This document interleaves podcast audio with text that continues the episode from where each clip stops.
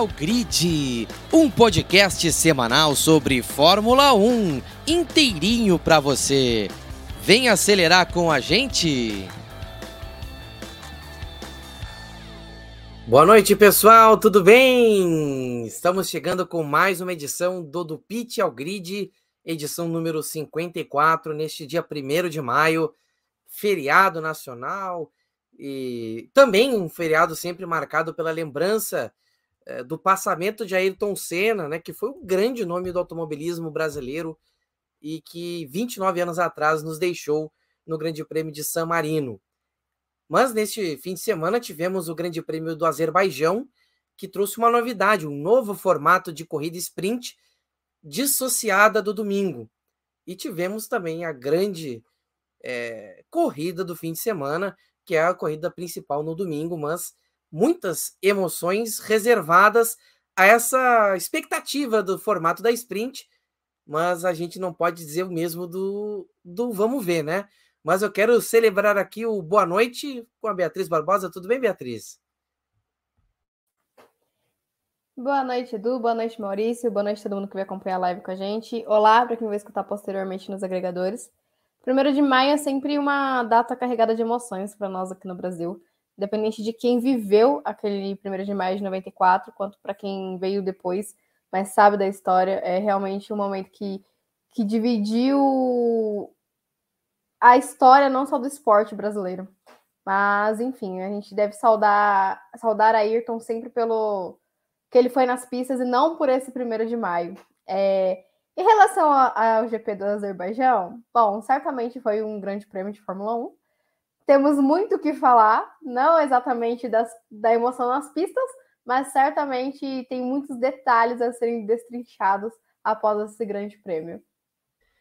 Exatamente, exatamente. Dudu, boa noite. Também é sempre importante lembrar que também teve o passamento do Roland Ratzenberger no dia 30, que foi ontem, então uh, os 29 anos também do passamento do Roland Ratzenberger, que sempre é lembrado em via do acidente no treino classificatório no GP de Imola. É... Mas, Dudu, boa noite. Boa noite, Maurício. Boa noite, Beatriz. Boa noite a todo mundo aí que está nos acompanhando ao vivo ou nos ouvindo depois em algum momento do final de semana. É, foi um final de semana esse que completa-se 29 anos, né, Maurício? Que começou já na sexta-feira com o Rubinho, né? Que teve um acidente muito sério, que por muito pouco ele não entrou para essa estatística. Né?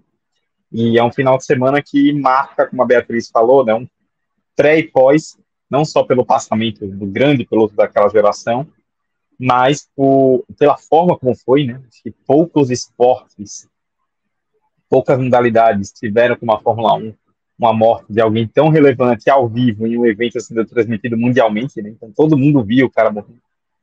E foi um final de semana que trouxe muitas mudanças a partir dali em relação à segurança, né? Tanto que a gente tinha uma Fórmula 1 que até o parte metade dos anos 80 morria muita gente. É, ali já nos anos 90 a morte cena já foi a única, né? Então já era uma categoria que tinha mais segurança, mas começou essa corrida pós Imola 94, e de lá para cá a gente só teve uma morte, né, que foi do Bianchi em 2014, lá no Japão, por um acidente muito circunstancial, né, não é que foi uma falha de segurança no carro, foi uma circunstância ali muito específica do carro batendo no trator, e já foi muito discutida com o passar dos anos. Mas a gente está aqui para discutir o, o, presente, né, da Fórmula 1, é, e eu quero comentar, Maurício, eu vou elaborar mais sobre isso na minha explicação quando a gente falar das sprints. Como eu acho que é uma coisa que acho que persegue um pouco o fã de Fórmula 1, e eu vi muito no final de semana, até comentei com vocês em off, que é como a, a turma anda muito imediatista, né? Assim, uma sprint que não foi tão legal quanto a gente gostaria, por N fatores que a gente vai comentar aqui, de repente, nossa, a Fórmula 1 está destruindo o espetáculo. Calma, galera, não é bem assim. E eu sempre vou dizer, minha opinião, concordo ou discordo. Eu prefiro muito mais ver três dias de coisa valendo do que duas, porque aquela pole do Leclerc no qual espetacular da sexta-feira não existiria se a gente tivesse treino livre que não valeria nada. Mas vamos estender mais sobre isso no debate a partir de agora. Justamente, né? Justamente. É... Charles Leclerc foi um grande destaque das duas classificações, tanto da classificação da sexta-feira quanto para a sprint. No entanto, a sprint acabou não sendo a mais animada, acabou ficando também um pouco prejudicada pelo safety car logo no começo, que levou um certo tempo para ele também. É, enfim, o, o safety car apareceu. Era uma expectativa muito, muito grande que pudesse acontecer. Safety car ao longo do fim de semana, não só no sábado, mas principalmente no domingo mas a sprint acabou ficando meio que é, atenuada ali aquela questão da emoção por conta do safety car já logo no começo. E se havia alguma dúvida de que a Red Bull viria para tratorar, mesmo com a pole do Leclerc, ficou muito claro ao longo dessa sprint, né, Beatriz? Ficou muito difícil para o Leclerc conseguir sustentar o começo de esperança que ele possa ter criado com a pole position. Ah, com toda certeza. Acho que o Leclerc resumiu bem isso depois da corrida de domingo, é, na qual ele cita que a diferença da Red Bull para o resto do grid é muito gritante e que parece que eles estão correndo em outra categoria, porque é essa sensação que dá. A Red Bull ela corre uma corrida em particular. E aí o resto do pelotão vem é, em seguida, mas num espaço muito grande. É, o Leclerc conseguiu a pole, ele é muito rápido nesse circuito, ele é o rei das pole, pole positions no Azerbaijão, mas ele também é um cara que raramente consegue converter as poles em vitória, isso não apenas no Azerbaijão. E com a diferença gritante entre a Red Bull e o resto do pelotão, é, ele não conseguiu resistir. O Pérez teve a sorte de ter um toque entre o Russell e o Verstappen na largada, isso beneficiou ele é, de forma é, gigantesca, já que o Verstappen não teve carro pra, para brigar por, por, algo a mais. E aí a gente percebe o quanto a Red Bull tem uma disparidade gigante com o resto do grid quando o Verstappen corre uma corrida. Tudo bem, uma corrida rápida, mas corre uma corrida inteira com um buraco enorme da, na parte lateral do carro e consegue um pódio, né? consegue chegar em terceiro lugar. Então, é um carro fenomenal. Isso a gente vem ressaltando programa após programa desde a temporada passada. Esse carro da Red Bull é realmente um caso a ser estudado, porque é muito bem construído, muito bem elaborado. E é por isso que a gente vai falar mais disso mais para frente, mas que todo mundo está de olho nas peças, né, nas pessoas que trabalham na, na Red Bull, para poder é, extrair mais dessas pessoas para o benefício das suas equipes. Enfim, mas em relação ao Leclerc, fiquei surpresa dele ter faturado as duas poles do final de semana. Eu concordo com o Edu, eu prefiro mil vezes um, um formato onde tenha mais ação. Eu levantei 5 e meia da manhã no sábado para ver a classificação da Fórmula 1. Se fosse treino livre, eu nem lembraria que teria carro na pista naquele momento. Eu jamais acordaria para um treino livre. Então, adiantando no novo formato, para mim está super aprovado. Tem, tem muito que melhorar, mas como o Edu disse, é a primeira. A primeira sprint, propriamente que diz, também desagradou todo mundo. Mas foi melhorando com o passar da, das etapas, conforme foram fazendo e foram aprimorando, e hoje a sprint já caiu no gosto de quase todo mundo. Então, foi a primeira etapa, talvez não tenha sido a melhor escolha de circuito para fazer uma sprint. As equipes estavam muito relutantes em fazer uma sprint no Azerbaijão, mas ainda assim, experimentaram, já sabem onde pode melhorar. E em relação aos acidentes dessa sprint, pelo amor de Deus, o que foi o Tsunoda e aquele pneu que deve estar rolando até agora por, pelo Azerbaijão? E pior ainda, o que foi a Alpha Tauri colocando o Tsunoda de volta na pista com aquele carro todo torto. Foi a imagem do final de semana, aquele é um... carro todo um drift. Errado. Todo errado aquele carro do Tsunoda. O carro é. foi de lateral. Horrível. Mas a AlphaTauri perdida na temporada, né? Ficou claro nessa sprint que tá tudo desajustado, literalmente, no, na equipe italiana. É, foi até curiosa essa imagem. A transmissão, o pessoal da transmissão ficou meio oriçado, né? De ver o carro do Tsunoda todo torto ali, é, como se estivesse dando um drift quase. É, mas, Dudu, o que, que você achou desse formato da sprint, apesar de também ter havido uma certa relutância de ser no Azerbaijão, mas essa primeira impressão sobre esse formato novo, tanto com duas classificações, uma para o sábado, uma para o domingo, essa dinamizada diferente que a Fórmula 1 tentou trazer para o fim de semana.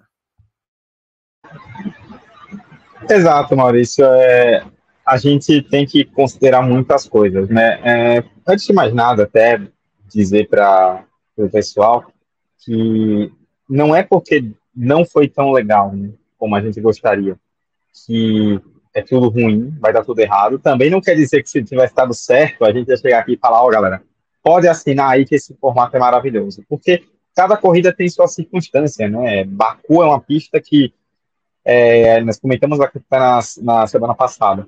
Uma pista que não costuma ter corridas tão boas, mas vira e mexe acontecia algo caótico que mudava tudo, né? E esse ano não tivemos isso. Né? Então acabou sendo um fim de semana muito modorrento. E até certo ponto, um adendo que eu faço em relação a isso, a gente tem várias críticas a fazer em relação à postura de fãs, principalmente essa nova geração, é, essa coisa, essa discussão ferrenha na internet, né? Mais para frente a gente vai falar um pouquinho sobre Verstappen e Russell e, nossa, deu vontade de cancelar a internet da minha casa, além de muitas coisas que eu li na rede social. Eu fiquei vendo algumas disputas na MotoGP e na Indy no domingo e pensando, cara, se isso acontecesse na Fórmula 1, a galera ia arrancar cabelo. Nossa, não, Mas... só, nem precisa ir muito longe, só ver aquela Lembra daquela disputa do Marques com Rossi, que deu o toque entre eles na Malásia? Lembra lembro, daquilo? Lembro, lembro, lembro. Se isso lembro. acontece na Fórmula 1 hoje em dia, capaz de ter não. um tilt. Não, tá louco. Inclusive, falando em só um asterisco rápido do MotoGP, o, o Domenicali andou conversando lá com a turma né, da MotoGP esse ano e parece que a MotoGP importou as punições, né? Porque deram uma punição para o Bainai é, é, ontem ele tentou ultrapassar o, o, o Martin, deram uma punição para ele bizarra. Ainda bem que ele recuperou depois e ganhou corrida. Mas, voltando a falar das inscritas agora, é, não é porque não foi tão legal que é horrível, também se tivesse sido incrível, não quer dizer que ah, é tudo maravilhoso. Cada final de semana ele tem uma característica distinta que pode afetar as coisas. E a gente teve uma questão muito importante é, esse final de semana em, no Azerbaijão, que foi a, a questão dos pneus e da temperatura. É muito legal, inclusive, Maurício, quando a gente. Eu, particularmente, fico até orgulhoso quando a gente comenta alguma coisa aqui no episódio e ela acontece. Porque a gente, a gente tenta se preparar, estudar justamente para isso, né? Para não para prever o futuro, mas para tentar trazer conjunturas que podem ser importantes. E nós falamos aqui na semana passada, a corrida do Azerbaijão do ano passado foi em junho. Em outros anos havia sido em junho, agora em abril. Não é tão quente em abril quanto é em junho na Europa. As temperaturas vão ser menores. Falávamos em temperaturas até 20 graus menores do que no ano passado, na corrida do ano passado, que foi em junho. E isso pode fazer a diferença. E fez. Fez a diferença. Por quê?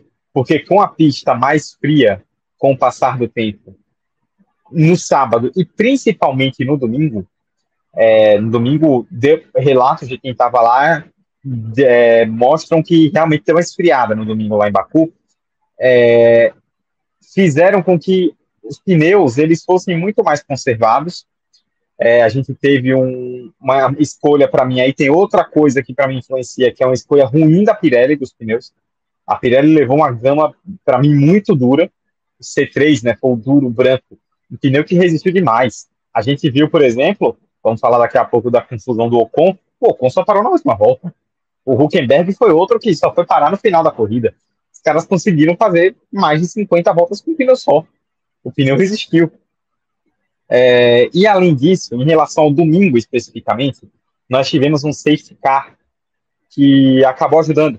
Até vou referenciar aqui mais uma vez a Juliane Serrazoli, que a gente sempre cita todo episódio. Ela fez a análise dela do pós-corrida e ela citou uma questão que é muito importante.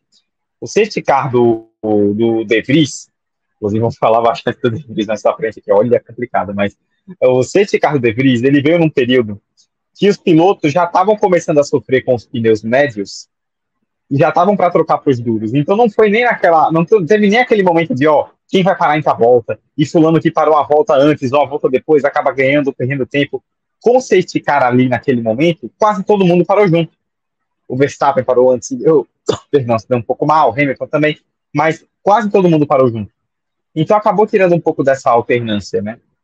É, mas é isso. Em relação a, a sprint, tem essa questão dos pneus, da temperatura. Baku não é uma das pistas mais animadas. Acho que a Fórmula 1 é, fez o teste pela primeira vez não foi como a gente esperava, mas é como a Beatriz citou, concordo muito com a Beatriz quando ela fala, é importante para ver os erros, ver o que deu certo, ver o que deu errado, e mudar para a próxima. E, e, ainda, e ainda assim, reforço o que eu falei. Prefiro um fim de semana de três dias de ação do que um fim de semana de dois dias de ação, porque a sexta-feira é nula. No sábado, o que estou foi a sprint. Porque até o próprio qualifying da sprint foi bem legal. Eu achei legal o qualifying da sprint. Acho que essa coisa de você ter um Q1, por exemplo, 12 minutos, com 20 carros, é uma loucura, né? Que vai todo mundo pro quebra-pau né, na, na, na, pista, ninguém perde tempo. É, acho bem interessante. O quali da sexta foi muito legal. Acho que foi até o auge do final de semana a nível de expectativa, de emoção.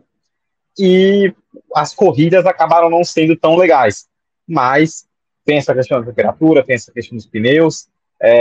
Estou é, reforçando isso, não, não é com uma desculpa, tipo, quer dizer que deu tudo certo, foi lindo, e só isso vai justificativa, não, não é isso. Mas, é, para mostrar que se o fim de, fosse um fim de semana sem essas questões, talvez a gente tivesse tido uma sprint, uma corrida melhores.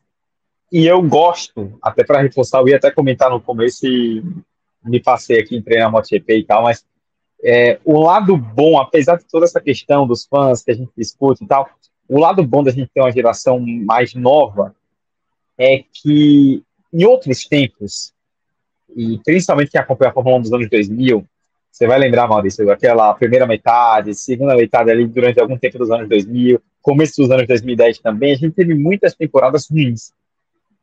E nós aceitamos muitas temporadas ruins. É tipo, ah, acontece, né? Tem temporada boa, temporada ruim e tudo mais. E agora eu tô vendo a indignação maior. Tipo, as pessoas não estão mais aceitando corridas molorrentas. Como em outros tempos, nos anos 2000, 2010, a gente aceitou. Agora a turma já não aceita mais tanto isso. Quer é algo mais movimentado.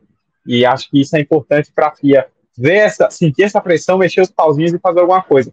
Mas, como eu disse, não acho que uma sprint que deu errado por alguns fatores específicos de Baku seja um caso para seja o caso para a gente de repente jogar tudo fora, dizer que deu tudo errado e, e muda de novo, porque é, a, as sprints no geral elas têm causado boas alternâncias no domingo, principalmente, tem gerado mais ação na sexta-feira e acho que com algumas adaptações esse formato pode render e pode dar certo. É aqui o comentário do Marcelo Santiago. Boa noite, povo. Sei que não deve acontecer, mas uma alternativa seria reduzir, é, apenas reduzir a cesta. Isso daria um pouco mais de valor a ela e reduziria os custos também. Também aqui ele comenta: entendo quem gosta da sprint, mas ainda não gostei muito do formato delas. É, Beatriz, mais um detalhe sobre a sprint? É, o Edu citou a questão do, do novo formato de classificação e tudo mais. Até a semana passada, no nosso último episódio que a gente gravou, a gente não sabia como ia ser o final de semana, porque foi decidido na terça-feira. Então, ficou decidido que seria né, realmente o formato com duas classificações, a sprint totalmente a, a par. É... E teríamos uma classificação em vez de um treino livre 2. E para sprint, para classificação da sprint, perdão, é, nós teríamos pneus obrigatórios para serem usados. Q1 e Q2, pneus médios, Q3 só poderia ser feito com pneu novo e pneu macio. Então, tivemos duas estratégias, né? No caso, a mesma estratégia por duas equipes, que foi AlphaTauri e McLaren, com o Norris e o Tsunoda, que foi usar todos os pneus macios durante a sexta-feira para a classificação da corrida. E na sprint arriscar. Se na classificação da sprint acabasse, aí não, não disputaria garante o décimo lugar. Que é uma situação confortável para essas duas equipes, uma vez que não estão com frequência no Q3 de classificação.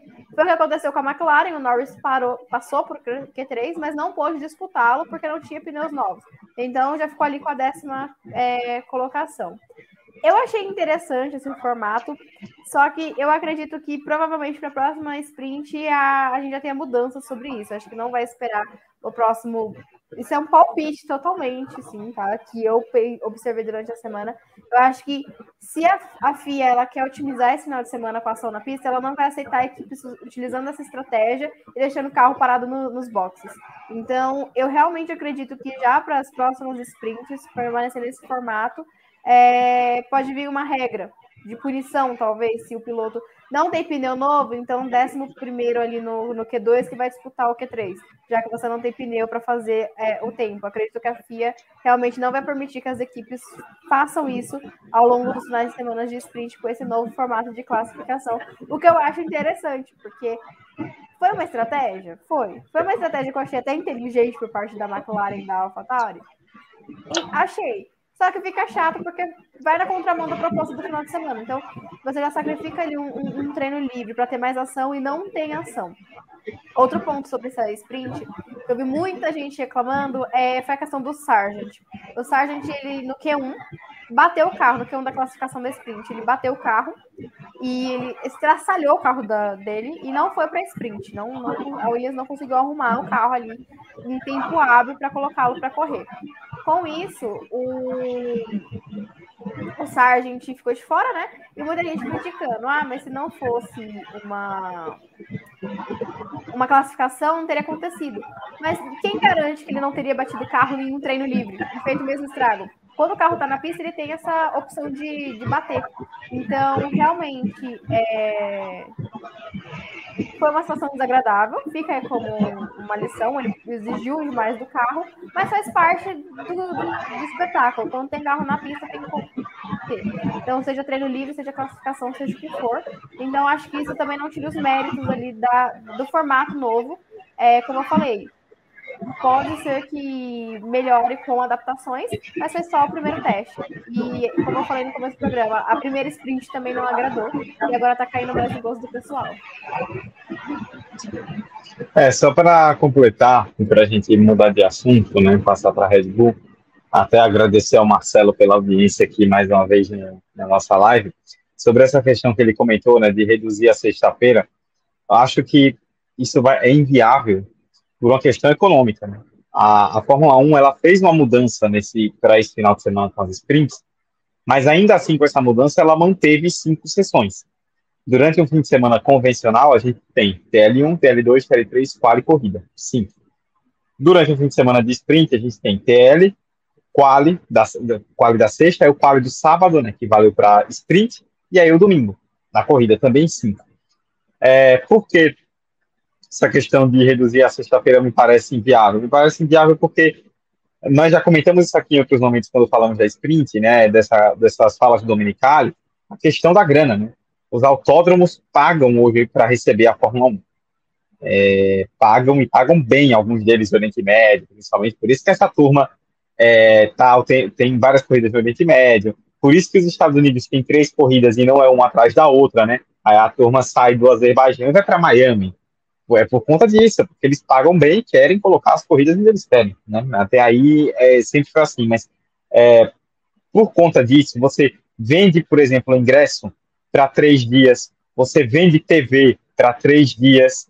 Então, se você tem um dia com uma sessão a menos, querendo ou não, é, acaba pre, é, prejudicando muita coisa. Tipo, ah, eu vendo ingresso por um valor X. São cinco sessões ao longo do fim de semana. Se passam a ter quatro, se eu retiro uma da sexta e passo a ter quatro, é menos tempo de pista. Menos tempo de pista é menos valor, é menor valor de ingresso, é menor valor de TV, porque as TVs pagam por cinco, se for quatro, elas vão pagar por quatro.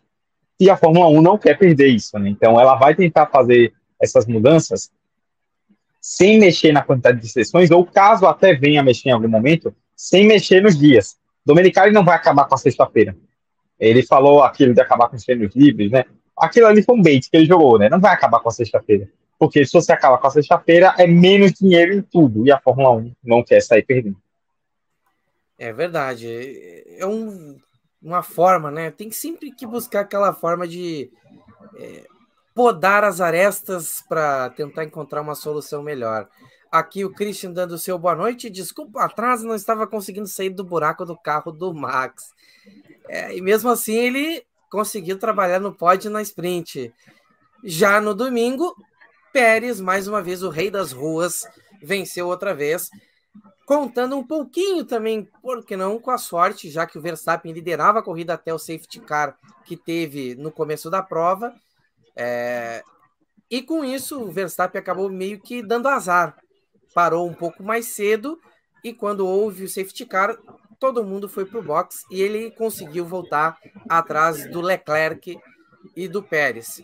Mas como é que você vê a corrida, Beatriz? Teve, pelo menos nesse início, teve esse safety car para tentar, quem sabe, dar uma quebrada, mas no fim não adiantou muito. Pérez apenas confirmou a expectativa da Red Bull vencendo, mas talvez ele tenha tido um pouco mais de tranquilidade do que poderia se imaginar visto que o Max também poderia incomodar durante a corrida.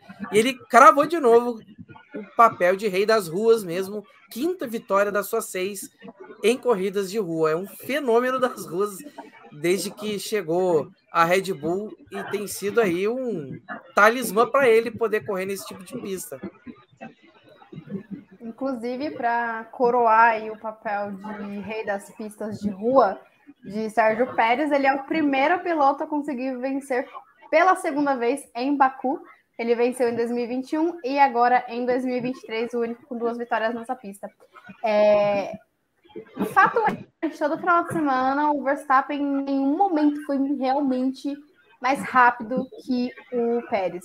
O Pérez é, é muito, muito, muito bom em pista de rua. É, até brinquei aqui pós-Arábia Saudita que todos os GPs fossem em circuitos de rua, o Pérez era campeão, sem dúvidas. E uma coisa que me chamou a atenção é que o, o Verstappen, pós-corrida, ele comentou que não está se dando bem com os novos pneus da temporada. Nessa temporada, a Pirelli trouxe uma nova proposta, pneus com mais pressão, e por isso que nesse GP é, a, a gama mais dura que foi escolhida, ela durou tanto por conta dessa pressão, o calor ajudou, mas enfim. E o Max ele afirmou que o Pérez está se dando melhor com, com esses novos pneus do que ele em si, não está sabendo administrar tão bem. Então já coloca um GP que foi favorável, é favorável ao Pérez por ser um GP de rua, com ele sabendo lidar melhor com os pneus, com a máquina voadora que a, que a Red Bull construiu, não tinha muita chance mesmo, mesmo para o Verstappen. E o sábado foi determinante, aquele problema do Verstappen no, no sábado é, ajudou a determinar as coisas. E o safety car, assim, foi um prêmio para o Pérez, porque o Verstappen é chamado para os boxes com bandeira amarela. Inclusive, o Edu já fez um momento Juliane Serrazoli aqui, farei a parte 2 desse momento. Ela, né, no seu pós-corrida, estava falando que a Red Bull entendeu errado o problema do De Vries achou que o De Vries estava tentando engatar a reta e não viu o pneu do De Vries todo torto. É, o Faltar teve problemas com pneus esse final de semana. É, teve a suspensão ali torta do carro do De Vries e com isso chamaram o Verstappen, porque eles acharam que era bandeira amarela porque o De Vries conseguiria sair do lugar. De Vries não conseguiu sair e deu no que deu, acabou com, que o Verstappen é, um pouco atrapalhado não conseguiu recuperar, porque apesar dele conseguir diminuir a diferença para o Pérez, é, durante o final, durante a corrida, ele não conseguiu diminuir o suficiente para alcançar o Pérez e ultrapassá-lo. Tem uma grande diferença. Mas, assim, novamente citando o Leclerc, Red Bull está numa categoria à parte, mesmo com problemas durante o safety car, né, problemas de estratégia, na verdade, o Verstappen ainda conseguiu tirar muito tempo para o Pérez, ultrapassou o Leclerc também. Então, é a Fórmula Red Bull. A gente tem dois momentos na corrida: a Fórmula Red Bull, que a gente analisa aqui todo final de semana, e aí a Fórmula 1, que vem com o pessoal, que é o resto do pelotão. E Dudu, como é que você enxerga esta vitória do Sérgio Pérez, mais uma vez, conquistando vitórias nas ruas de Baku? Também teve toda aquela disputa inicial entre ele e o Leclerc, depois entre o Verstappen e o Leclerc, e aquela expectativa é, depois do safety car de que de repente pudesse haver uma disputa entre os dois pilotos da Red Bull que não aconteceu. E aí a emoção da corrida ficou um pouco prejudicada nesse detalhe. Mas o que, que você acha dessa corrida? Pois é, Maurício. E assim, tem uma questão importante, né, até para a gente colocar em relação ao Pérez. É, nesse sentido, acho que tem uma, uma fala, tem uma fala do, do Christian Horner, depois da corrida, que acho que resume muito essa situação do Pérez, esse bom momento que ele está vivendo, e o que, que eu acho que ele pode fazer para seguir brigando pelo título. Né? O Horner falou que o, perguntaram a ele né, sobre questão de ordem de equipe, ele falou que não, que os dois pilotos são livres para disputar e que a disputa vai continuar e etc, etc, etc. Obviamente, o Christian Horner, como todos os chefes de equipe, é um grande um cara de pau, né?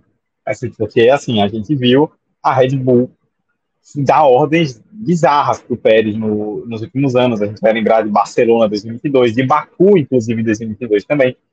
E agora ele fala que não, os pilotos são livres, na verdade. Porque a grande verdade é o seguinte: o Pérez está andando bem e o Pérez está com uma postura diferente esse ano. Isso é uma coisa que é importante a gente pontuar. Eu sempre questiono essa questão da postura do segundo piloto. É óbvio, e aí alguém, as pessoas, quem está vendo, quem está ouvindo, vai me questionar. É óbvio que não é, não há, não quer dizer que o piloto tem que sair chutando a porta no primeiro dia na equipe, não é isso. A gente entende que tem a questão de relacionamento na equipe, tem N questões, né? entendo tudo isso. Mas estou falando de você saber se impor em algum momento. Porque quando o piloto ele recebe uma ordem e ele aceita, para a equipe é um recado muito claro. É tipo, opa, você aceitou uma ordem, tá bom. Semana que vem a gente pede de novo. E aí, mês que vem pede outra, depois pede outra. E quando vê, o cara vira um, segunda, um segundão. Foi assim com o Valtteri Bottas na Mercedes. Foi assim, se a gente for pegar a Ferrari recentemente, com Felipe Massa, com Rubens Barrichello. Pilotos que tiveram oportunidade em algum momento de se imporem e não fizeram. E a partir daí a equipe sentiu o momento e fez gato sapato do.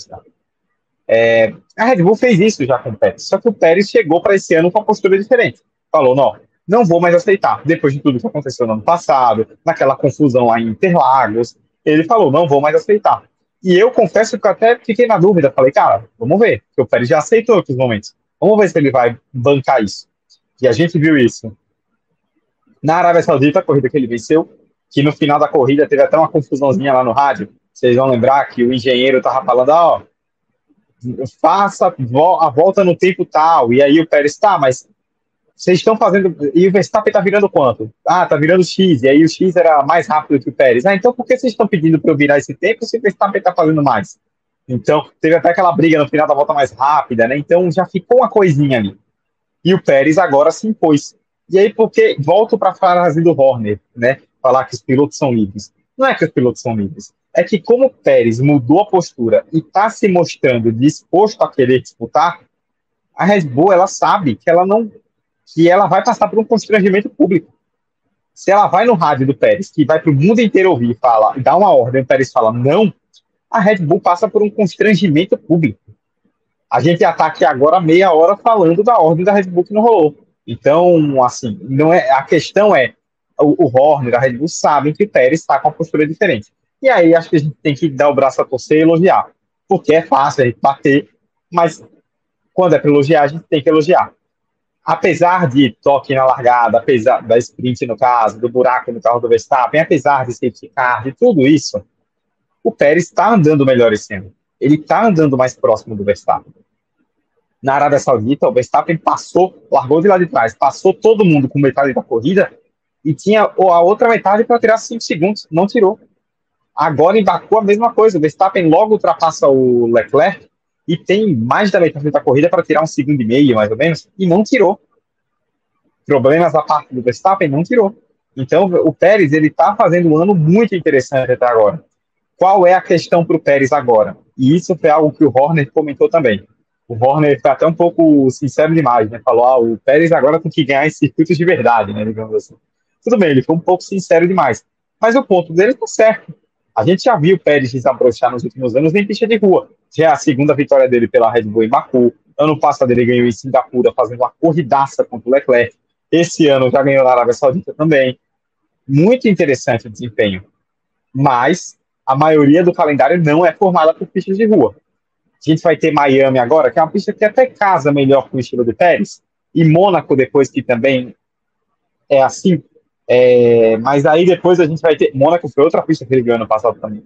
Mas aí a gente vai ter Imola, Barcelona, aí depois vamos lá para a fase europeia para valer. Aí tem Silverstone, tem o Red Bull Ring na Austrália, tem. É, vai começar a rodar por essas pistas, pistas para valer, pistas permanentes, digamos assim. E o Pérez casa melhor com o circuito de rua. como é que vai ser quando ele for para os outros circuitos? Ele precisa manter a constância, porque ele já provou e está provando muito bem esse ano, principalmente, que ele consegue ter alguns finais de semana para bater de frente com o Verstappen. E está impressionando todo mundo, porque depois de quatro corridas, ele só está a seis pontos. Se ele ganhar em Miami, ele é líder do campeonato, né? Porque, na pior das hipóteses, ele empata com o Verstappen em pontos, mas teria uma vitória a mais. Então, se ele ganhar em Miami, ele é líder. E aí tem uma questão também que vale a gente pontuar. É o fato, a questão psicológica de você ter o melhor carro. Porque quando você está brigando, a Red Bull está brigando com Mercedes e Ferrari. Então o Pérez sabe que ele tem que ganhar do Verstappen, do Russell, do Hamilton, do Leclerc e do Sainz. Quando a, a, a Red Bull é o melhor carro disparado, ele só está brigando com o Verstappen. O companheiro dele é o único rival. E eles sabem disso. Eles sabem. Cara, eu não preciso me preocupar com o Russell, com o Leclerc, com o Alonso, com, sei lá, Sunoda, vai que a AlphaTauri faz uma bomba, mas não é isso. É, ele só precisa se preocupar com o Verstappen. E aí é isso, você vai ganhando uma, chegando perto em outra e vai mantendo. A gente, é, vou, é, até vou jogar para o Maurício, que a Beatriz acompanha mais recentemente, né, não pegou muito bem essa época quando aconteceu. Maurício, depois de dois anos, 2014 e 15, do Hamilton ganhando dois títulos contra o Rosberg, ninguém achava que o Rosberg ia ser campeão em 2016, nunca, você lembra? Nunca, nunca, nunca ia achar, nunca. Pois é a impressão que a gente tinha do Rosberg era um bom piloto que vai ganhar as corridas, mas nunca vai bater de frente com o Hamilton. É, era algo irritante de ver, não vou negar. Exato, exato. É, principalmente depois de 2015, que dos dois anos que o Hamilton ganhou foi que ele passeou, né? 2014 foi mais duro, mas 15 passeou. Sim. E aí veio 2016 o Rosberg foi campeão. Então, assim, pode acontecer. Repito, é difícil. Eu ainda acho que, usando até um termo do futebol, a natureza em algum momento vai marcar acho que em algum momento a, a, discrepância dos pilotos vai se fazer presente. Mas o Pérez ele está mostrando algo que eu gostaria de ter visto já no ano passado. E que bom que ele está mostrando esse ano até com um pouco de atraso, que é se impor quando está na frente, ser aguerrido e dizer, cara, eu, você não vai ganhar fácil de mim. Você pode ganhar de mim esse ano, como você ganhou nos outros, mas você não vai ganhar fácil. Eu estou sentindo uma, uma, mudança de postura no Pérez. E isso faz com que o Horner venha a público e diga que os pilotos são livres depois de dois anos em que o Pérez foi um tapete do Verstappen, né? porque é, agora o Pérez está com postura diferente. E aí a grande questão é manter mais para frente. Volto ao que eu disse. Acho que a natureza vai marcar. Mas se o Pérez conseguir manter isso, aí eu acho que a gente tem uma briga. Se não, é escolher em qual corrida o Verstappen vai ser. É, é, antes de passar para Beatriz, o Dudu já explanou bastante nesse, nessa questão sobre se teremos briga na Red Bull, praticamente, né? É, mas eu queria fazer uma pontuação a respeito dessa postura do Pérez. De fato, ele está melhor. Acho que já não era sem tempo. Ano passado, é, assim, ele lembrou muito Bottas no final do tempo de Mercedes. Que, assim, ficava muito atrás, mesmo com carro superior, mas muito atrás. Talvez a, a briga que ele teve no final da temporada com Verstappen tenha acendido nele um pouco da autoestima que ele talvez não tenha tido mais desde que foi para a Red Bull. E, e, talvez esse foi o combustível para ele reagir. Mas, é, assim como o Dudu disse, eu também creio que a natureza vai marcar. E a minha dúvida ainda sobre o Pérez, sobre a mudança de postura, eu ainda não me convenço por isso, porque eu já vi o Bottas ter um começo de campeonato excepcional, de vencer várias corridas e o Hamilton ficar ali liberando, e de uma hora para outra descambou o campeonato na mão do Hamilton e ele passou o carro. Foi sem dó nem piedade e o Bottas começou a declinar muito mais. É... Quando começar a temporada europeia, a gente vai ter uma assim, uma ideia realmente bem realista do que o Pérez vai ser na temporada. Agora, mais ou menos, é o momento para ele se soltar. Tem que tentar estocar no começo para a coisa não ser um, uma lavada completa. Eu vejo, assim, eu estou um pouco cético, porque a circunstância da corrida foi favorável a ele. Ah, o timing do safety car favoreceu ele. E o Verstappen ter tido problemas, ok. Mas será que ele atacaria o Verstappen se a situação não fosse ele na frente, mas sim o Verstappen na frente dele, eu tenho as minhas dúvidas que ele também conseguiria atacar o Verstappen. É, e que a equipe também deixaria as coisas meio. Olha, tá bom assim. O Verstappen também não, não quis arriscar também demais. Até porque, querendo ou não, o campeonato é, é muito longo. Uh, outra coisa que ainda me gera dúvida quanto ao Pérez é justamente essa ponta, sabe? Ainda há um certo que de assim da equipe em si. Ok, vamos deixar os dois livres, mas uh, sempre tem aquela condescendência com relação ao Pérez. Sempre vem aquela sensação de, em algum momento, esse cara a gente vai conseguir dobrar ele para o que a gente quer. Eh, sempre parece essa sensação de beleza. Brinca aí, faz o teu e depois tá na hora de ir embora para casa. É, entendeu? Deixar os adultos na sala. Vamos lá para cima, vamos botar o despertador hora de, de dormir. Entendeu? Eu ainda tenho essa sensação de que o Pérez, para brigar por coisa a mais, ele tem que. Ele tem que entrar na cabeça do Verstappen. E o que eu não acredito que isso tenha acontecido até agora. Houve aquela briga e tal, mas passou porque foi no fim da temporada. Não foi uma coisa agora. Não é uma coisa de agora. Eles não, eles não tiveram um choque como o Hamilton e o Rosberg tiveram. É, tem que ter conflito. Senão não tem motivo para essa briga existir. Vai ser meio que uma coisa meio de compadre.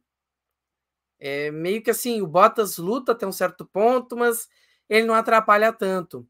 É, digamos assim, o próprio Rubinho com o Schumacher era, era um pouco assim também. Ele lutava, mas era uma diferença muito maior. O Schumacher simplesmente não deixava acontecer qualquer dúvida. Ele simplesmente dava um jeito quando a Ferrari não favorecia demais a ele. Mas o Schumacher tinha aquilo. Ele conseguia tirar um, um pouquinho a mais e conseguia criar diferença para não ser incomodado por ninguém muito menos pelo companheiro de equipe. Então, é meio difícil ter esse tipo de situação em que você tem um companheiro de equipe que tenta te superar, tenta chegar no teu nível, mas o teu objetivo é neutralizar essa ameaça que está dentro de casa. O Hamilton, acho que é um caso muito sui generis, esse caso do Hamilton do Rosberg, porque foi uma única temporada que o Rosberg botou e ele simplesmente, se eu quer saber, eu tô cheio disso.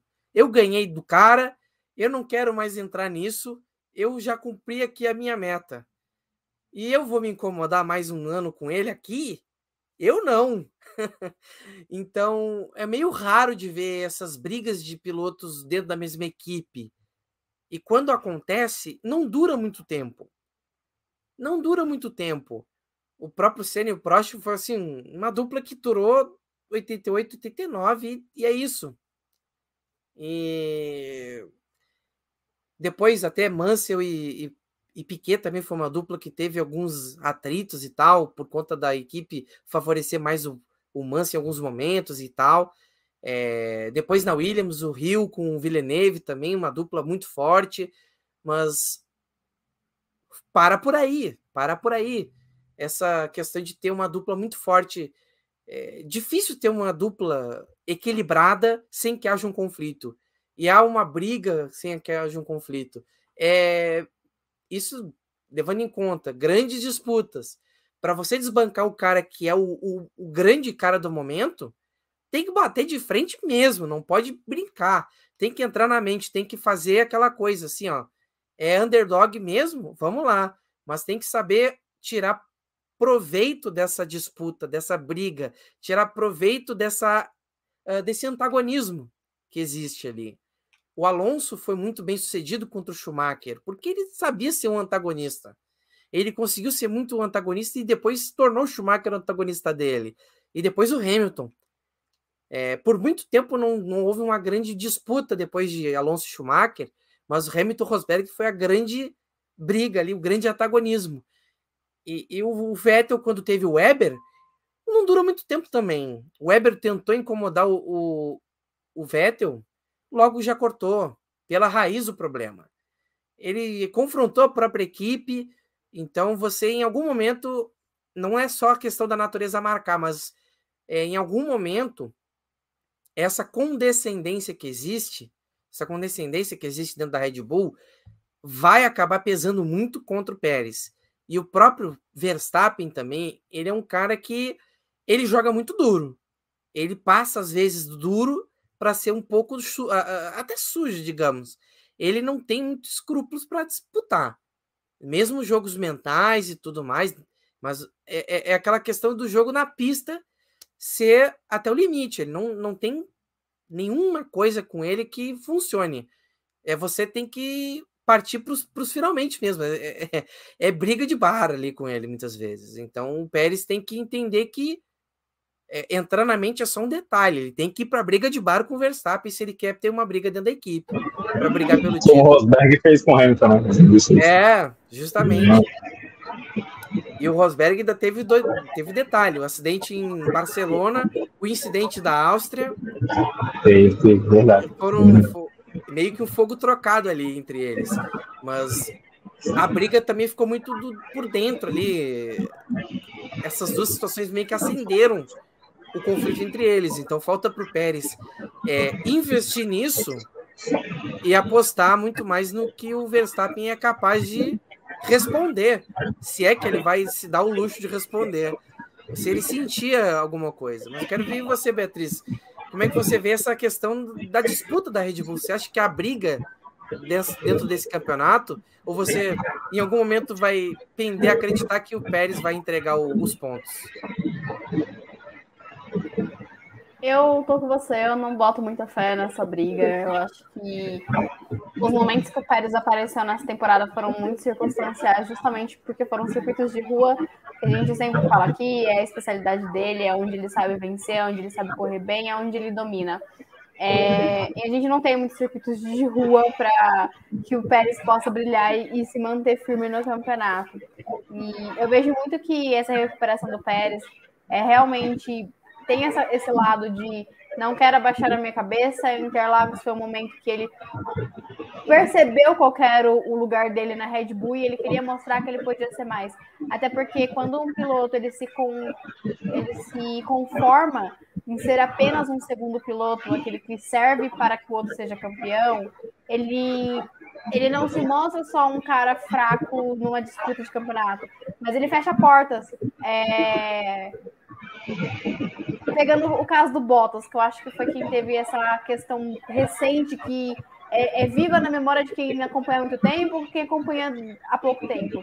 É, o Bottas foi um cara que, quando ele saiu da Red Bull, a opção que ele teve foi uma AlphaTauri, que não briga por nada, que não corre bem há muito tempo, que dá para sair do grid e que não empolga. E não dá para dizer que o Bottas, quando surgiu, era um cara para ter um fim de carreira desse. E vindo de uma Mercedes. Então, a partir do momento que o Bottas se sujeitou a ser o fiel escudeiro do Hamilton, não mostrando para o que era, era, capaz, como você bem disse, teve campeonatos que começou muito bem, depois entregava o título para o Hamilton, é, você fecha portas. E o Pérez ele tem um contrato que, se não me falha a memória, vence no final do ano que vem. Só tem mais um ano de contrato com a Red Bull. E aí a gente tem quem chegando nesse meio de caminho? Com um projeto muito interessante. A gente tem uma Audi. Se a Red Bull decidir não renovar com ele, mas ele se mantém em alto nível, brigando por vitórias em algum momento, mostrando que ele não é só o escudeiro do Verstappen, quem sabe ele não seja uma aposta para uma equipe que está chegando, que tem um projeto interessante. Porque depois da Red Bull, eu não vejo realmente, vai ter que ter uma virada de chave muito grande para a Red Bull querer renovar com o Pérez. É, claro, são circunstâncias que vão acontecer, tem muito tempo ainda para se debater, é uma suposição que a gente vai ter que esperar no mínimo dois anos para ver, mas eu não vejo o, o, Pérez renovando com a Red Bull. E a partir do momento que ele se contenta em ser um cara só mais um no grid, tendo a máquina que ele tem na mão, porque ele não tem qualquer carro, ele está como Red Bull, é, ele fecha as portas. E a porta da Red Bull já está só semi-aberta para ele. Então ele, ele faz. É, eu vejo essa melhora do, do Pérez muito nessa questão de visar o futuro dele. Seja na própria Red Bull, para mostrar para a Red Bull que ele pode sim continuar na equipe, ou seja, para abrir as portas em uma outra equipe que tenha pelo menos um projeto decente para que ele não se perca no final do pelotão, para que ele possa é, fazer algo parecido, por exemplo, que ele fez na, na época que era Racing Point, que foi o que deu o um contrato para ele para Red Bull. é, é, esse Pérez que eu vejo ele tentando mostrar esse ano. O Pérez que briga, que tá no lugar certo na hora certa. Mas eu não vejo realmente que seja um cara que vai disputar esse título até a última rodada, que vai dar trabalho para o Verstappen. É, na suposição, óbvio, é uma suposição. Se fosse o Verstappen na frente o seu Pérez atacaria, eu tenho quase certeza que não. E num ataque, possivelmente as duas Red Bulls abandonariam, porque são dois pilotos que jogam sujo. Então, é, tem essa questão também, a equipe está ciente com os, os, pilotos que ela trabalha. E jogar sujo faz parte, tá? Os caras, jogam, os caras jogam sujo porque eles querem a vitória. Faz parte, não é algo que se limita ao Verstappen, ao Pérez, ou que se limita aos pilotos de hoje. É, enfim, mas eu tô com você nessa. Não acho que o Pérez brigue pelo, campeonato, não. Acho que tá bem desenhadinho aí para ser um dois da Red Bull e o Pérez vai ser o dois. É, tudo, tudo caminha nesse sentido, né? A liderança ainda é do Verstappen, a diferença ainda é pequena, mas uma diferença. Mas o que falar de Mercedes e Ferrari nessa corrida?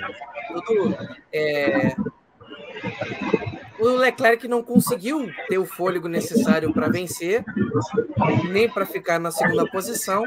Mas quero ouvir de você, como é que você vê essa questão. A Ferrari vive um momento meio que de busca de identidade. Meio que se empolgou um pouco ano passado, se frustrou. Esse ano está meio que naquela. Bateu a crise de identidade. A Mercedes tenta engatinhar, encontrar o seu, seu lugar trabalha daquele jeito que nem uma, os alemães trabalham firme, né? Para recuperar o seu trabalho de antes que foi perdido, de tentar levantar com mesmo com as adversidades à volta. Olha, Maurício, sobre Mercedes e Ferrari, é, vamos falar primeiro de quem foi bem, né? Da Ferrari que acabou indo melhor no final de semana. É, foi uma melhora mais calma é, o que dá para dizer para o torcedor da Ferrari é isso: foi uma melhora, mas calma. A Ferrari ela sofre com um problema crônico. Já dá para dizer, depois do que a gente viu nessas primeiras corridas, que é crônico, como este ano, que é a questão do, do desgaste. Né? É um carro que come pneu numa velocidade absurda. Né?